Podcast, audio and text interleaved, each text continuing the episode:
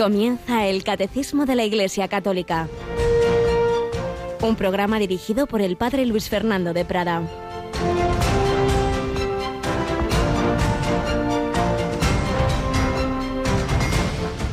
Escuchad, mis queridos hermanos, ¿acaso no eligió Dios a los pobres según el mundo como ricos en la fe y herederos del reino que prometió a los que lo aman?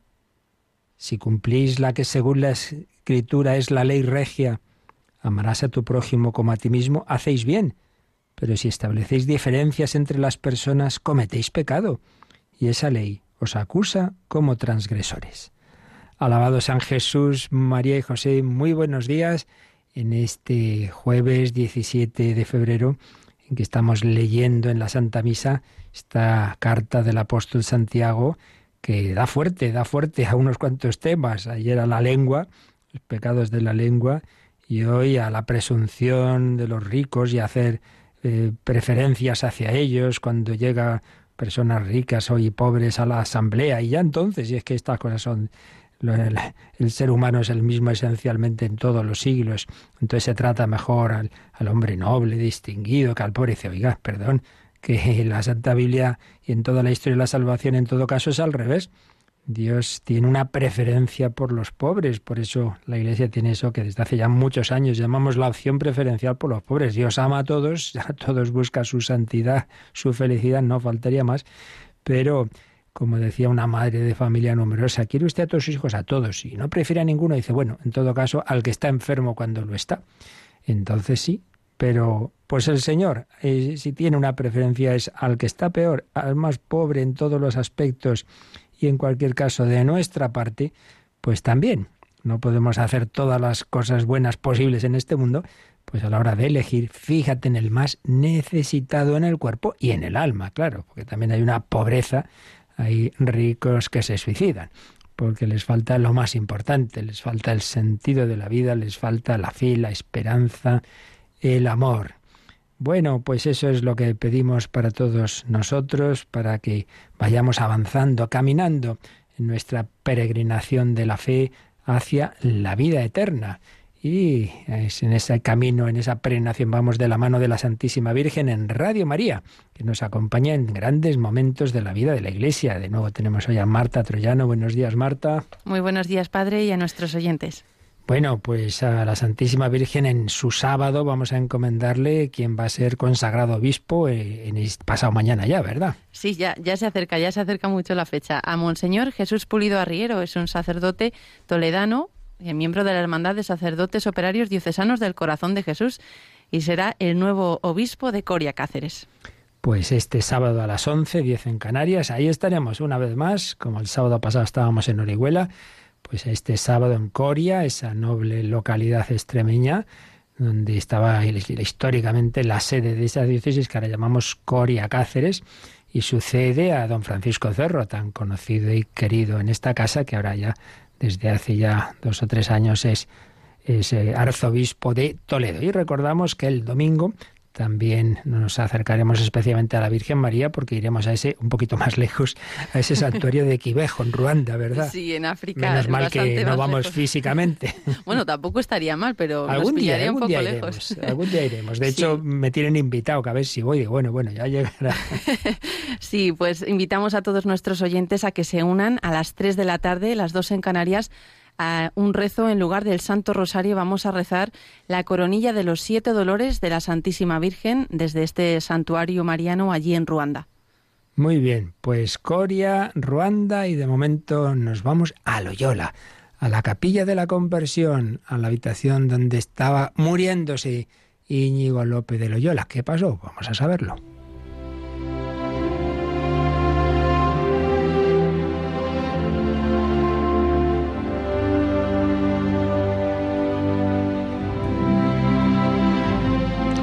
San Ignacio de Loyola. Vamos a leer un par de párrafos más de lo que llamamos su autobiografía, esas memorias que iba dictando al final de su vida a uno de los padres jesuitas de Roma. Le dejábamos pues convaleciente de esas gravísimas heridas mal curadas que había tenido en la defensa de Pamplona. y todavía iba empeorando, sin poder comer, y con los demás accidentes que suelen ser señal de muerte. Y llegando el día de San Juan, por los médicos tener muy poca confianza de su salud, fue aconsejado que se confesase. Y así, recibiendo los sacramentos, la víspera de San Pedro y San Pablo, dijeron los médicos que si hasta la medianoche no sentía mejoría, se podía contar por muerto.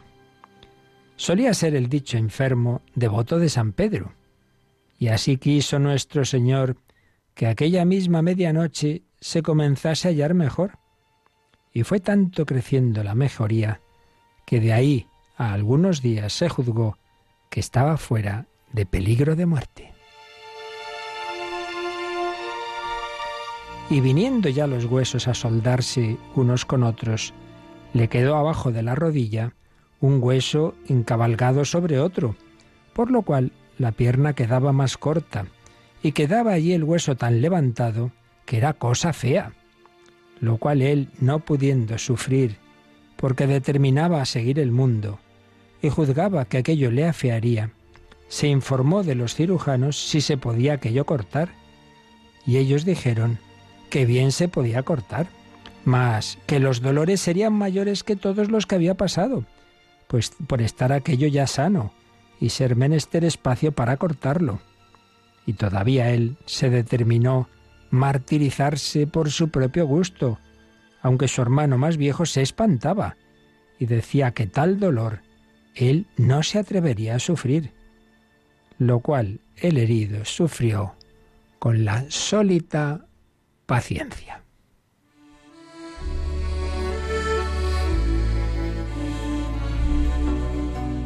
Bueno, pues así en síntesis hemos oído cómo relataba el propio Ignacio lo que pasó en aquellos días pero estamos intentando reconstruirlo desde su alma con la ayuda de esta buena biografía del padre José Ignacio Telleche y Dígaras Ignacio de Loyola solo y a pie.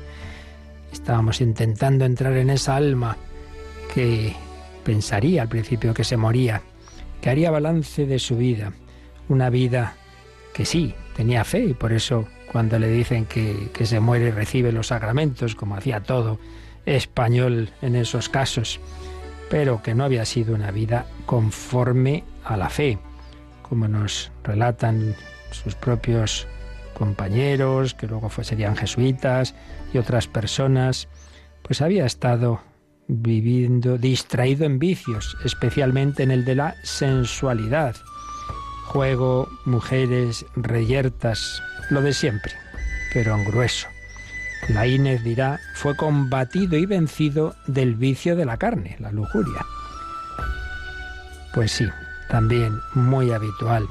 Nadal dirá que sí, que tenía una fe, hoy le llamaríamos sociológica, la fe, bueno, de lo que se vivía habitualmente, pero sin asumirla, sin que realmente moviera su corazón. Bueno, todo esto lo estamos diciendo, ya lo sabéis, porque nos ayuda hoy día, pues que también esto se da. Tantas personas que sí, que tienen, menos mal, algo es algo, una cierta fe, una pequeña llamita que puede y debe, y que Dios quiere volver a soplar en ella para que rebrote, pero que no suele mover la vida en realidad. Lo que pasa es cuando llegan estos momentos, son momentos de crisis en que hay que decidirse por un lado o por otro. Dice Tellechea que Sí que, a pesar de todo, y lo recordaréis de días pasados, había habido en su vida, a pesar de muchas cosas malas, pues momentos que indicaban también la nobleza de Ignacio. Por ejemplo, cuando con el ejército del duque de Nájera eh, tienen eh, aquella vez que van a una villa castellana y todos hacen eh, botín y en cambio a Ignacio le pareció de menos valer y no quiso hacer eso, no quiso. Luego tampoco decía que nunca blasfemó, ni siquiera en medio de recios dolores. Tampoco odió nunca a nadie, odió a nadie, ni siquiera a sus rivales de duelo o de guerra. Tres noes que desvelan zonas incontaminadas de sus manos, de su boca y de su corazón. De sus manos no quiso hacer pillaje, de su boca no decía palabras contra Dios, de su corazón no odiaba a nadie un último reducto de respeto a sí mismo, de sentido de dignidad. Sí, mínimas parcelas de sí mismo que, con la gracia de Dios, quedarían reorientadas. Esos noes iban a recibir un impulso avasallador de un nuevo sí, cuando la gracia de Dios iba a entrar en esa alma. Decía Alexis Carrel, Dios no habla al hombre hasta que éste no ha logrado establecer la calma en sí mismo.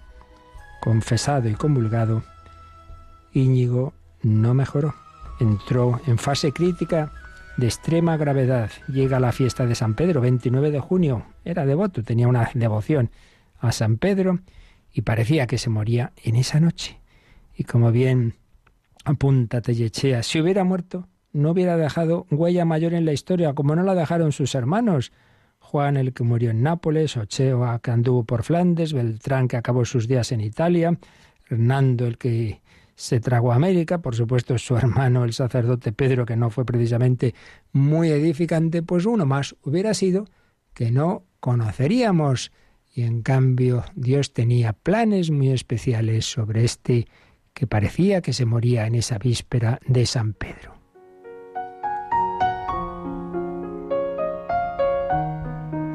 Pero aquella misma noche se inició la mejoría sensible y como hemos oído en su autobiografía, pocos días después estaba fuera de peligro de muerte. Volvía a la vida, sí, volvía a la vida, pero ¿cómo somos? Ese estar a punto de morir no le llevó todavía un cambio de orientación, volvió a las vanas ilusiones de antes, determinaba seguir el mundo, hemos oído esa frase, es decir, seguía con esos planteamientos mundanos, y por eso no podía aceptar que su pierna quedara tan mal. Qué feo iba a ser eso, que iban a decir las damas, que iban a decir los caballeros, este está cojo. No, no, eso no puede ser. Y ahí le tenemos al pobre Íñigo, ¿qué va a hacer? Le llegarían también noticias de que aquel ejército francés que había conquistado Pamplona, ahora en cambio era derrotado en los campos de Noaín, una terrible batalla con miles de muertos. Mira, Ahí no pudo estar en la jornada del triunfo. Ahí no pudo estar. El duque de Nájera se resarció así de su reciente descalabro, pero pronto se vio desposeído de su virreinato de Navarra, dejando el puesto al duque de Miranda. Era la segunda vez que Íñigo se veía desamparado por un protector. Lo había sido antes Juan Velázquez de Cuellar, y ahora el duque de Nájera se queda sin protector. Pero bueno, ocasiones que va perdiendo Íñigo, hay nuevas batallas en las que él no puede estar, avatares de la guerra, le quedan muchos meses de convalecencia. Y por otro lado, llegó el momento de recompensas y pagos de guerra. Nadie se acordó de aquel valiente que en Pamplona animó a defenderse. Nadie se lo recompensó. Así es el mundo, así es el mundo. Pero a pesar de todo, Íñigo quería seguir el mundo. Somos brutos, ¿eh?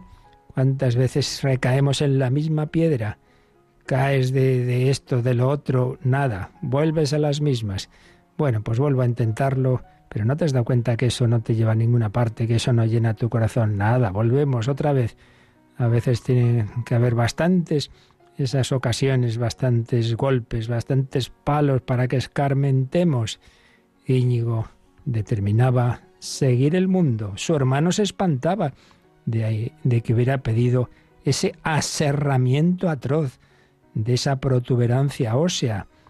Y a pesar de que lo hicieron con un dolor tremendo, ahí apretaban los puños como podía el pobre aguantando, pero todavía le quedó una pierna más corta. Entonces, ahora a tirar de ella le, martirizaban eh, instrumentos, pesos, ungüentos pues no quedaría del todo bien. Siempre le quedaría una ligera cojera. Y todavía meses de estar en el lecho. ¿Y qué iba a hacer en el lecho? Aburrido. Pidió libros de caballerías. Se enfrascaría en tales lecturas como Doña Beatriz Dávila y Ahumada, ¿os suena? La madre de Teresa de Jesús, mira tú por dónde. La madre de Santa Teresa era también pues aficionada a esos libros de caballerías para no pensar en los trabajos que tenía, como lo confesará su hija. Es pues una forma de huir de la realidad. O como la propia Teresa, que se embebía en su lectura de tal suerte que no tenía contento si no leía un libro nuevo, nos lo cuenta en el segundo capítulo de su vida. La sombra de Amadís gravitará meses más tarde sobre la conciencia inquieta del ya convertido Íñigo.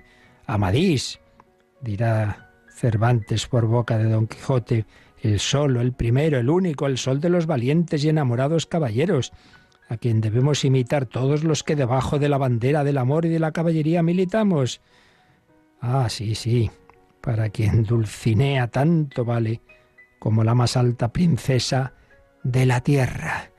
Bueno, pues por ahí seguiría todavía Íñigo, a pesar de haber estado a las puertas de la muerte, pues volvía, quería volver esos libros de caballería. Pero la providencia estaba decidida como fuera a conquistar ese corazón. Pues eso ya lo veremos, si Dios quiere, el próximo día.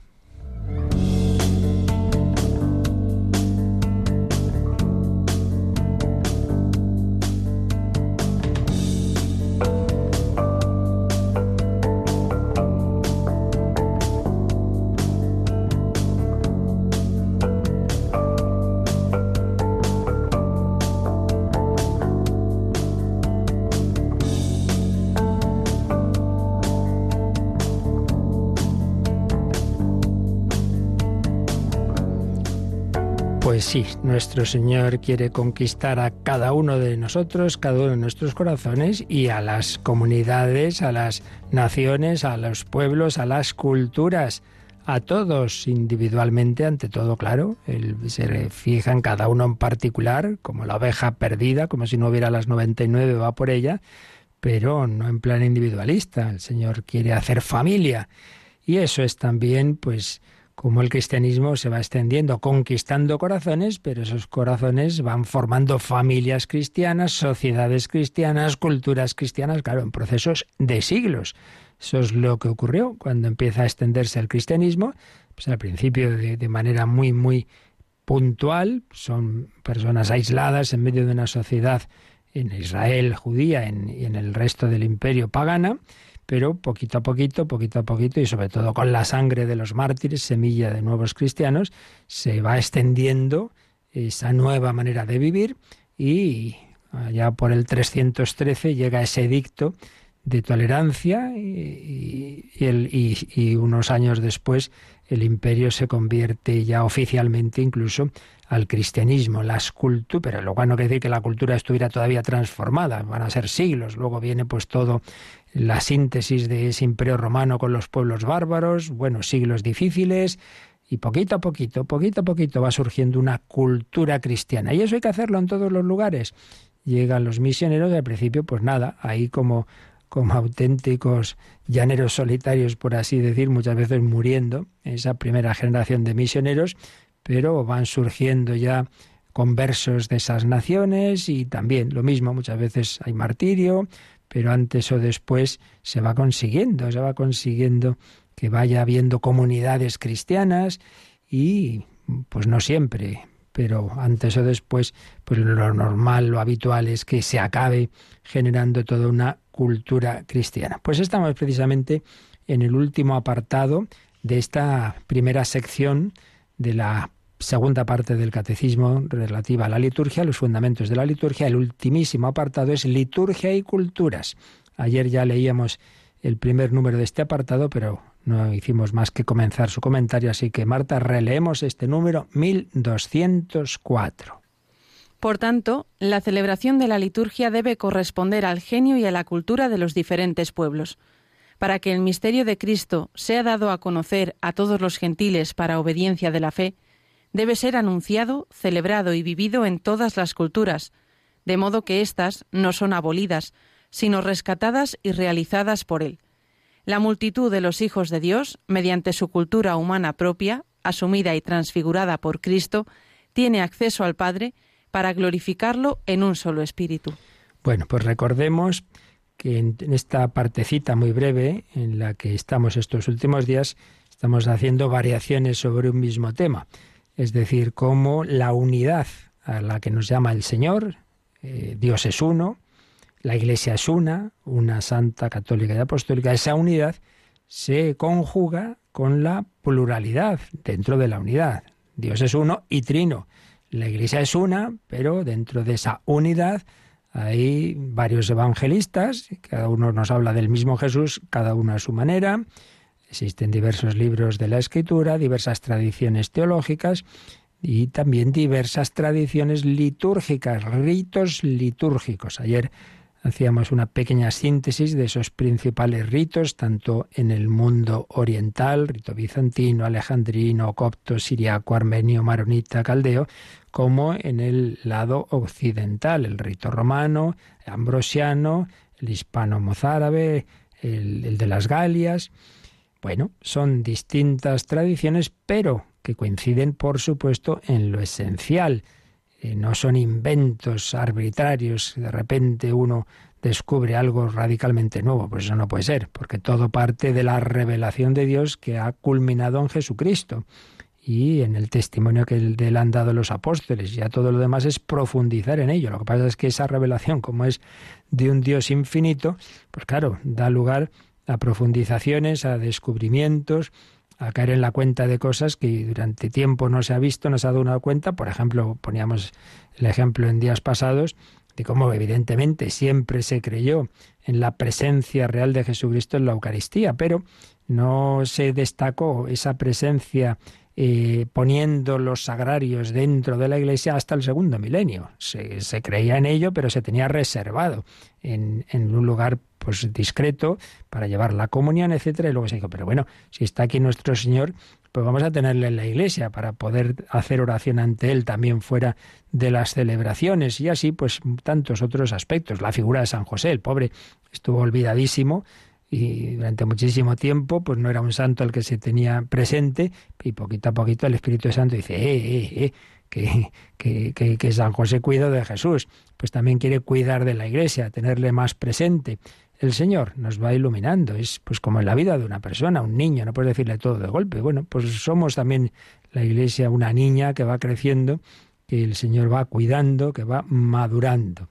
Pues esto pasa también en la liturgia está lo esencial, pues ya está, desde el primer momento, pero mm, se van viendo sus matices y luego está esta parte de que el mensaje, ese mensaje, que esa revelación y esa celebración eh, tiene que llegar a todas las culturas. Y claro, en la exposición, en la explicación, en el caso de la evangelización y de la catequesis, y la manera de celebrar en el caso de la liturgia, siendo pues lo, que, lo que se transmite, siempre lo mismo, pero eh, se traduce, igual que decíamos que se traduce la, la, Biblia, pues claro, a las distintas lenguas, también se traduce a los distintos estilos, distintas culturas, y de ahí vienen también los diversos matices. Y es de lo que nos está hablando este último apartadito, liturgia y culturas. La celebración de la liturgia debe corresponder al genio y a la cultura de los diferentes pueblos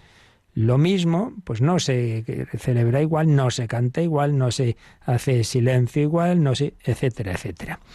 Y así eh, nos ha dicho esta frase tan, tan buena el catecismo, que para que ese misterio de Cristo sea dado a conocer a todos los gentiles para obediencia de la fe, frase de San Pablo, ese misterio debe ser anunciado, celebrado y vivido en todas las culturas, que no son abolidas, no son abolidas, sino purificadas de lo que está mal en ellas, rescatadas y realizadas. O sea, pues igual que nosotros. Dios no quita nuestra, nuestro carácter, nuestro temperamento, lo purifica y lo eleva. Pero cada uno sigue siendo pues de una forma distinta al otro. Bueno, pues también eso pasa con las culturas. Dios, lo que nos decía Juan Pablo II, no tengáis miedo. Y completaba Benedicto XVI, Dios no quita nada, lo da todo. No te va a quitar lo bueno tuyo, te va a quitar lo malo, que no es tuyo en realidad, que son adherencias del pecado. Eh, pues eso pasa con las culturas. Dios no quita lo bueno de ellas, quita lo malo, lo que nos hace daño, lo purifica y lo eleva. Bien, este número, 1204, nos da dos citas de documentos del magisterio. En primer lugar, del tantas veces citado de la Sacrosantum Concilium, la Constitución del Vaticano II sobre la liturgia. Sacrosantum Concilium números 37 a 40.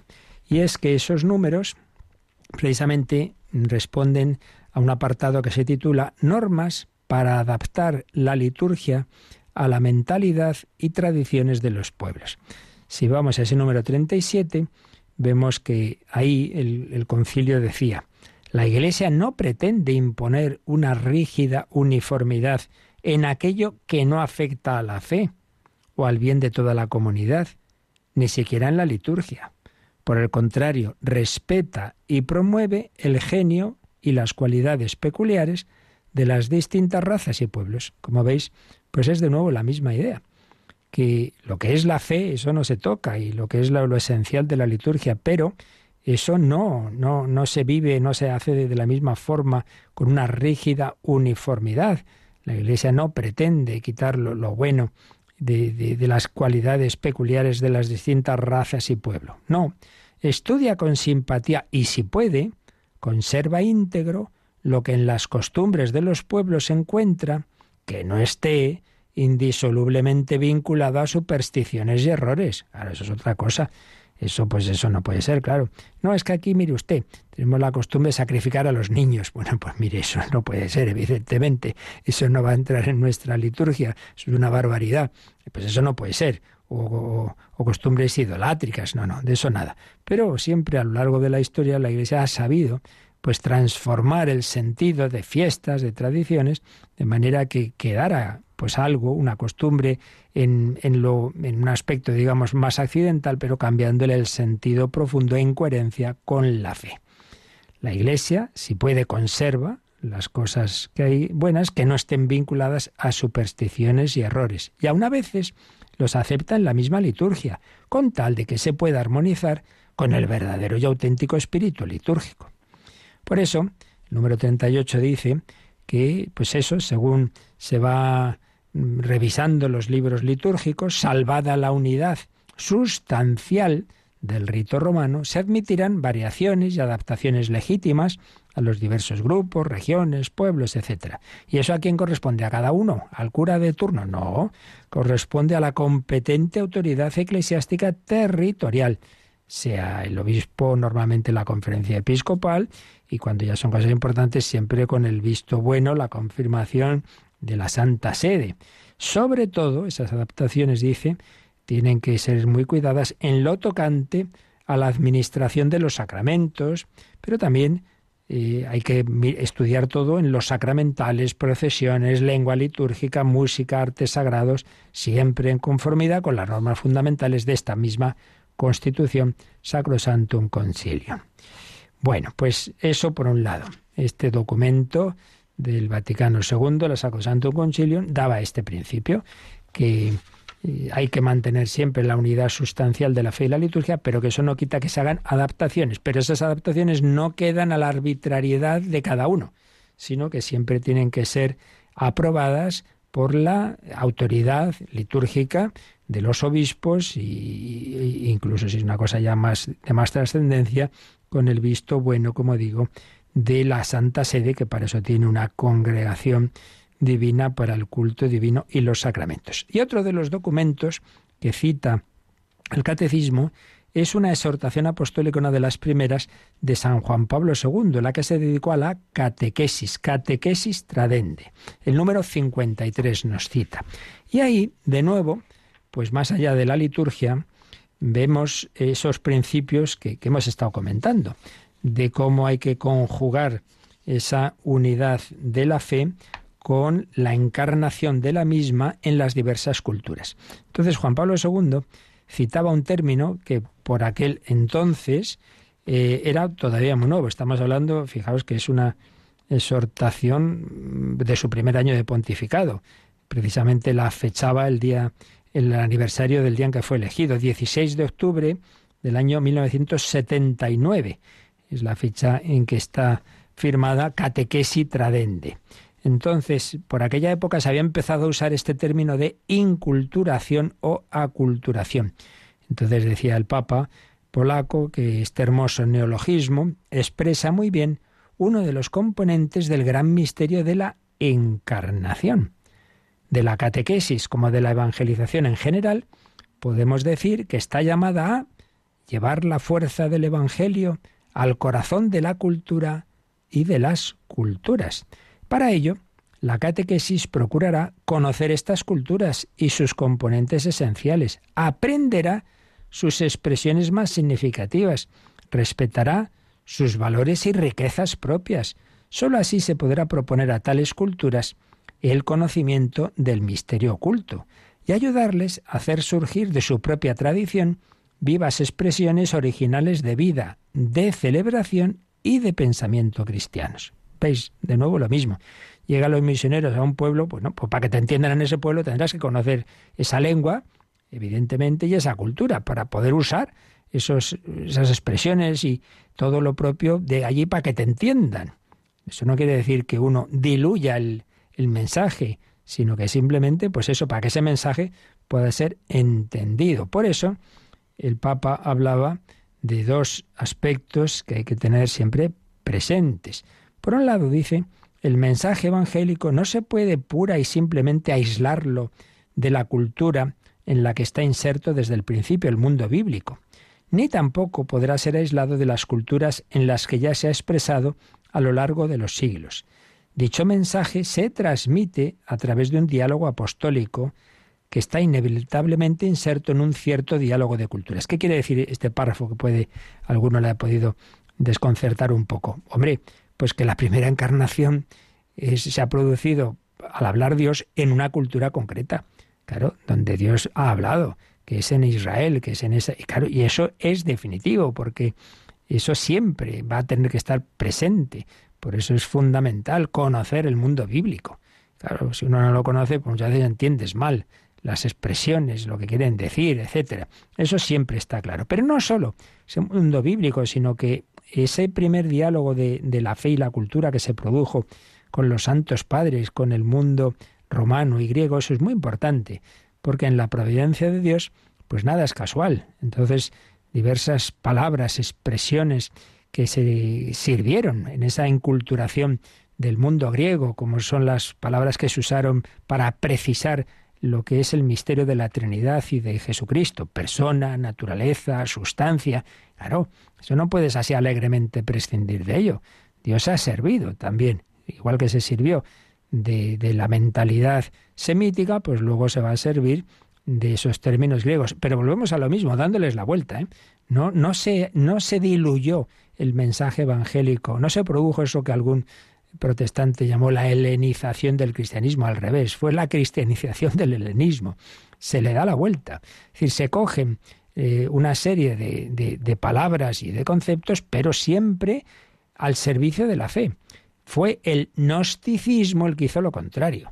Cuando se prima la mentalidad de la filosofía y de los mitos, y en ellas se pretende encajar el cristianismo. Eso, claro, eso es, el gnosticismo, ese es el error gnóstico, eso es cuando se diluye, cuando se pone la fe al servicio de una ideología o de una mitología o de una filosofía. No, no, lo que hizo la Iglesia fue lo contrario, aprovechar los elementos verdaderos de la filosofía, de la cultura, pero poniéndolos al servicio de la fe, no cambiando la fe y no cambiando lo que significaban esas palabras, esos conceptos mm, filosóficos. Ese era un matiz. Y otro que indicaba Juan Pablo II es que la fuerza del Evangelio es en todas partes transformadora y regeneradora. Cuando penetra una cultura, ¿quién puede sorprenderse de que cambien en ella no pocos elementos? Pues esto que estamos diciendo.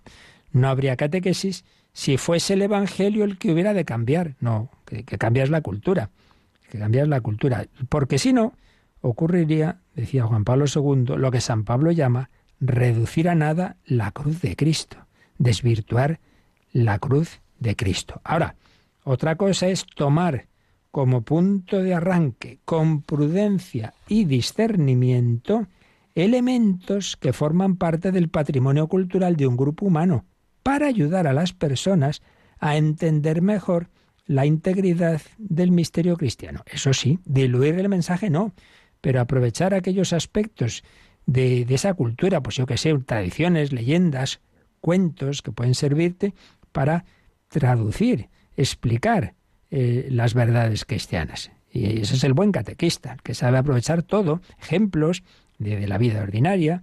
Los catequistas auténticos saben que la catequesis se encarna en las diferentes culturas y ambientes.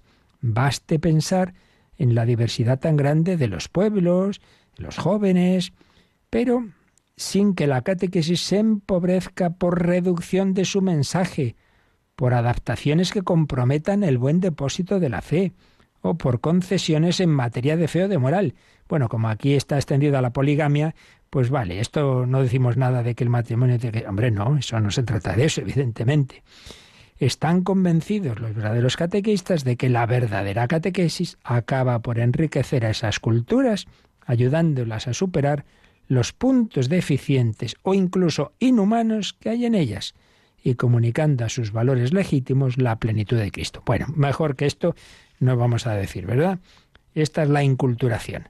Es pues asumir, transformar lo bueno de las culturas, conocerlas para explicar, para catequizar, pero siempre con mucho cuidado de que no cambiemos el mensaje en función de la cultura, sino al revés, que esa cultura quede transformada por el mensaje y la presencia de Cristo y sus celebraciones litúrgicas. Pero no lo olvidemos, tú y yo todos estamos llamados a ser misioneros, a ser testigos. El Señor envía a los apóstoles al mundo entero, a todas las naciones, Oriente y Occidente, y también nos envía hoy a anunciar a Cristo a todos, con todos los medios, inculturizando en donde Dios nos haya puesto la revelación. Nos envías por el mundo entero.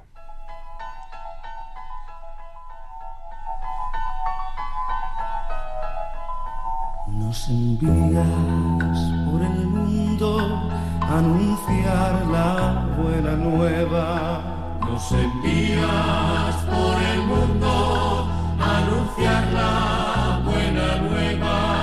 Mil antorchas encendidas y una nueva primavera. Mil antorchas encendidas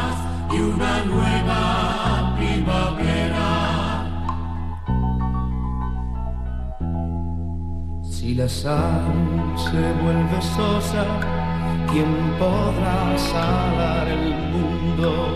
Si la sal se vuelve sosa, ¿quién podrá salar el mundo? Nuestra vida es levadura, nuestro amor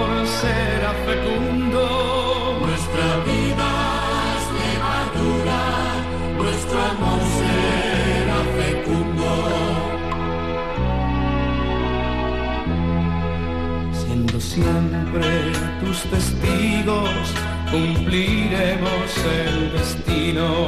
Siendo siempre tus testigos, cumpliremos el destino. Sembraremos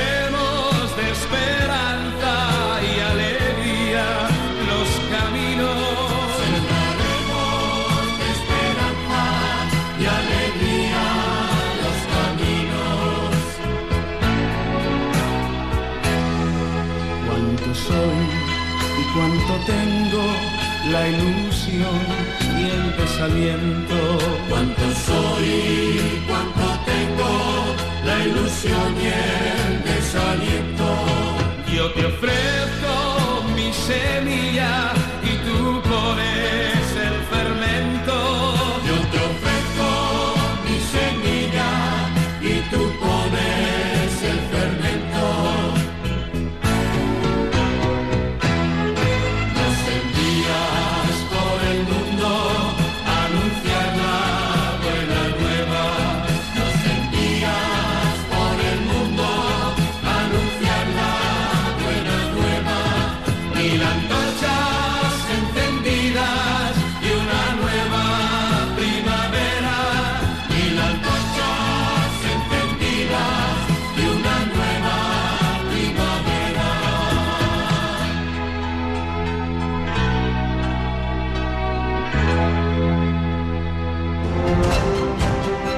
Conoce la doctrina católica.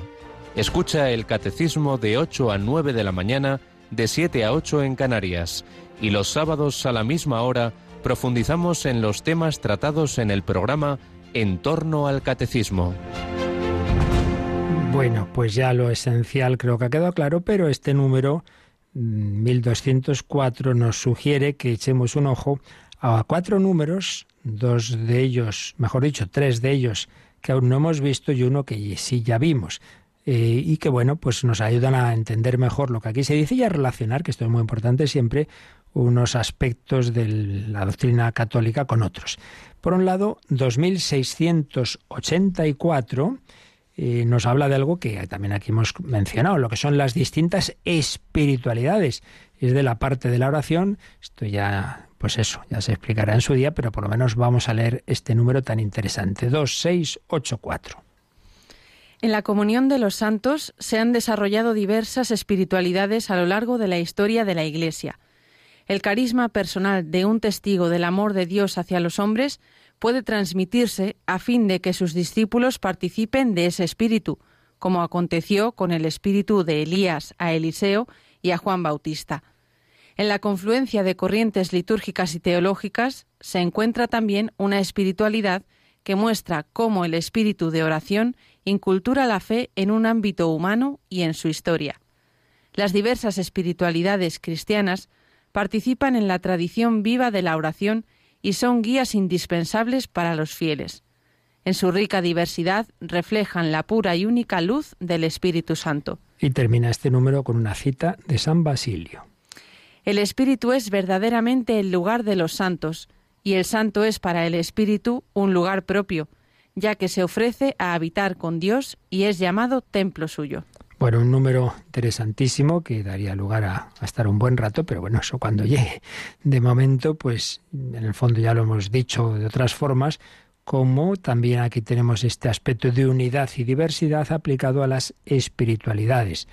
El Espíritu Santo a todos quiere transformarnos, elevarnos, divinizarnos, unirnos con la Santísima Trinidad, pero lo hace de distintas formas, con distintos dones. No es el mismo que le dio a Elías, a Eliseo, a Juan Bautista, a Ignacio, a Francisco, a Teresa, a los laicos. No, pues no, evidentemente. Y es clave la última frase del número. En su rica diversidad, en su rica diversidad, esas espiritualidades reflejan la pura y única luz del Espíritu Santo. Veis siempre lo mismo.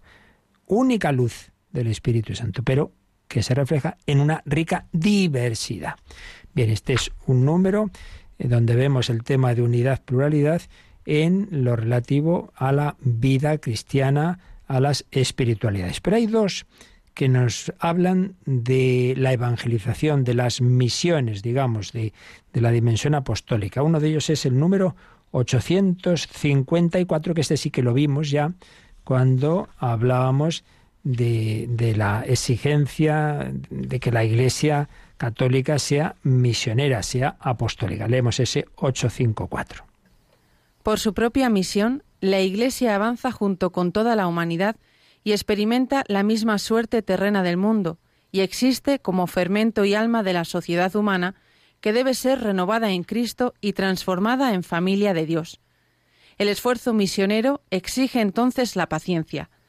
Comienza con el anuncio del Evangelio a los pueblos y a los grupos que aún no creen en Cristo.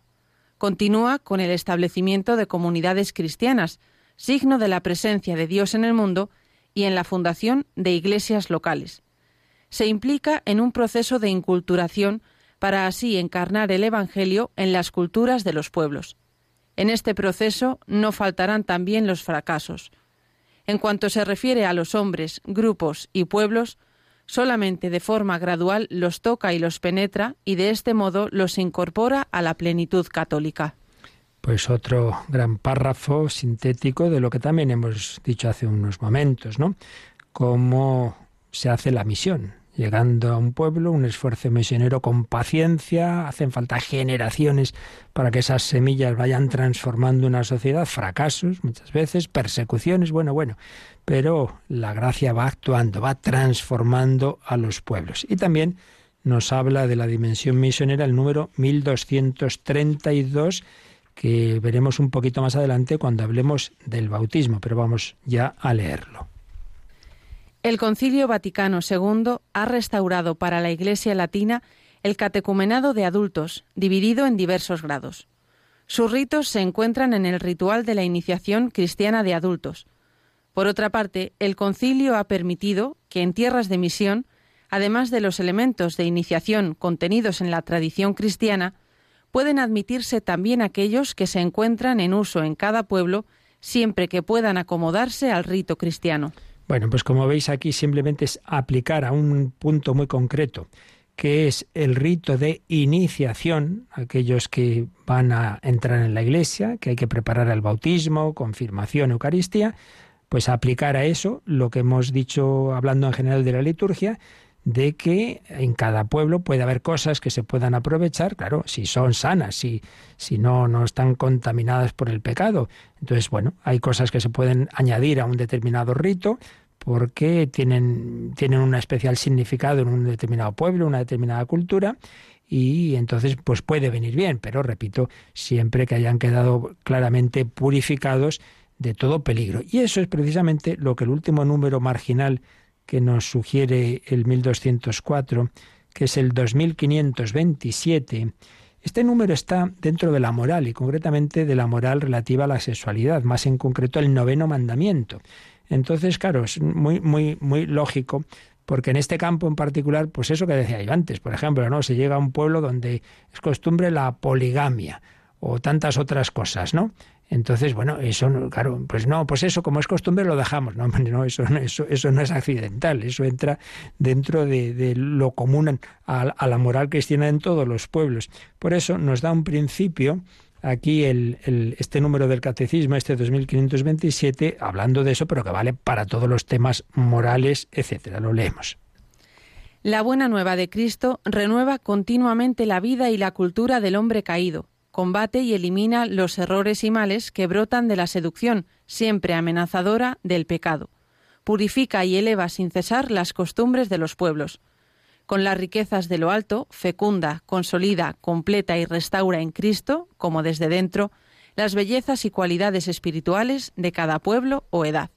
Pues qué clarito y qué bello, cómo esa evangelización llega a una cultura y fecunda, consolida, completa y restaura en Cristo desde dentro las bellezas y cualidades espirituales de cada pueblo o edad. Esto es impresionante, por ejemplo, como en las apariciones de la Virgen, ella misma se muestra con los rasgos del pueblo. ¿Os dais cuenta de cómo la Virgen de Guadalupe de México, pues eso, aparece con un, una imagen, un rostro y un, una vestimenta y unas estrellas? Todo era lo propio de México. Qué, distinta como aparece en Lourdes, claro, o como aparece en África, pues con una piel negra, claro, porque, porque la misma Virgen María, el Señor, vaya, pues a, los de cada pueblo les hace ver que, que, que, está junto a ellos. Claro, se aparece como una extranjera, quedaría raro, ¿verdad? Pues ahí vemos lo que es esto. Pero ojo, hay que entenderlo bien. ¿Por qué? Ah, no, como en este pueblo hay costumbre de celebrar la boda yéndose la noche antes con, con unas amigas por ahí y luego matando a tres niños. Bueno, pues hombre, no, eso cuando ahora tanto el indigenismo y tal. Oiga, entonces, ¿qué quiere? ¿Que volvamos a hacer sacrificios humanos y todas estas probabilidades? ¿Qué cosa, eh? Eso sí, eso sí, ¿no? Bueno, pues aquí se, se dice muy claro, ¿no? Eh, el Evangelio eh, combate y elimina los errores y males que ya no son realmente de la cultura, vienen de que el hombre está caído, del pecado. El pecado original nos afecta a todos, personas, comunidades, culturas. Bueno, pues con esto creo que ha quedado claro algo que es muy importante, muy importante. Como en todos los terrenos de lo que es la vida cristiana, aquí en concreto estamos hablando de la liturgia, pero también de la fe, lo que es la doctrina, y por eso la catequesis manteniendo este mismo catecismo, por esto es el catecismo mayor, este catecismo que estamos aquí explicando vale para todas las naciones, pero luego, claro, están los catecismos locales que partiendo de esta misma doctrina, pues ah, emplearán ejemplos, eh, matices que se entienden en, una cultura y que son más propios de allí, y por eso, bueno, lo que tiene que estar eso, los catecismos también según las edades, pues entonces ese es el principio, la unidad de la fe, pues eh, explicada eh, según cada cultura, tiene ese proceso de inculturación. Y lo mismo, la unidad de la celebración litúrgica, pues puede tener esos matices, esas diferencias, y de hecho en la historia de la Iglesia han surgido distintos ritos, muy especialmente diferentes de Oriente y Occidente, y sin embargo son todos ellos católicos. Pues esto es lo que nos enseña aquí el catecismo, que todavía seguiremos viendo en un par de números más, de inculturación de la liturgia para llegar al corazón de todos los hombres. Le damos gracias al Señor, pedimos esa fuerza del Espíritu Santo para que también nosotros hagamos presente el Evangelio donde Dios nos haya puesto. Tú también tienes que intentar eh, ganarte a las personas que tienes a tu lado, como diría San Ignacio, ya que estamos hablando de él, entrar con la suya para salirnos con la nuestra, es decir, partir de elementos comunes que, esa persona puede, lo que San Pablo decía, ¿no? Me he hecho todo a todos para ganar sea como sea algunos. Pues partiendo de aquello, de ese terreno común que tenemos con los demás, para luego anunciarles a Jesucristo. Pues así se lo pedimos al Señor, estos últimos momentos de oración, y si tenéis alguna duda, pues algún tema, alguna consulta de este u otros temas también podéis enviárnoslos ahora.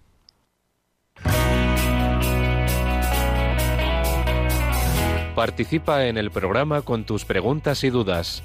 Llama al 91005 9419. 91005 9419.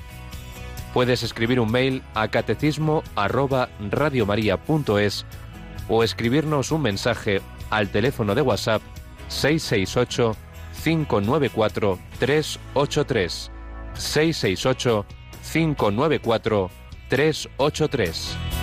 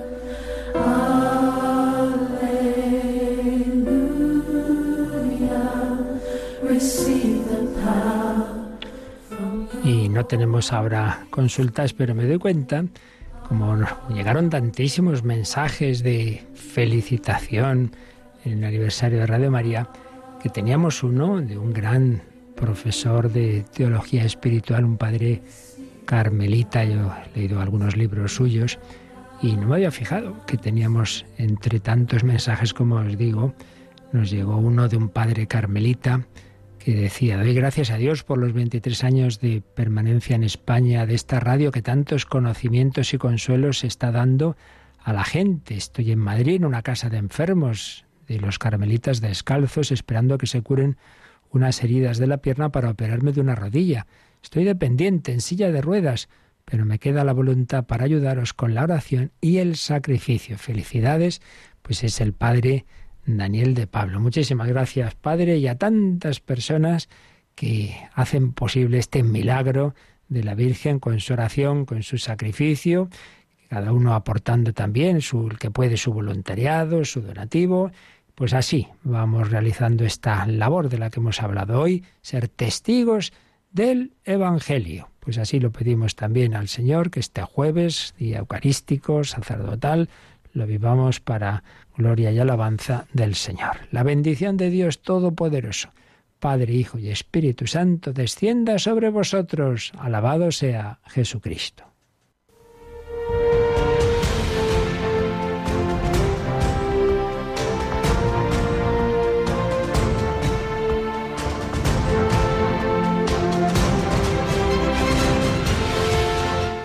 Han escuchado en Radio María el Catecismo de la Iglesia Católica.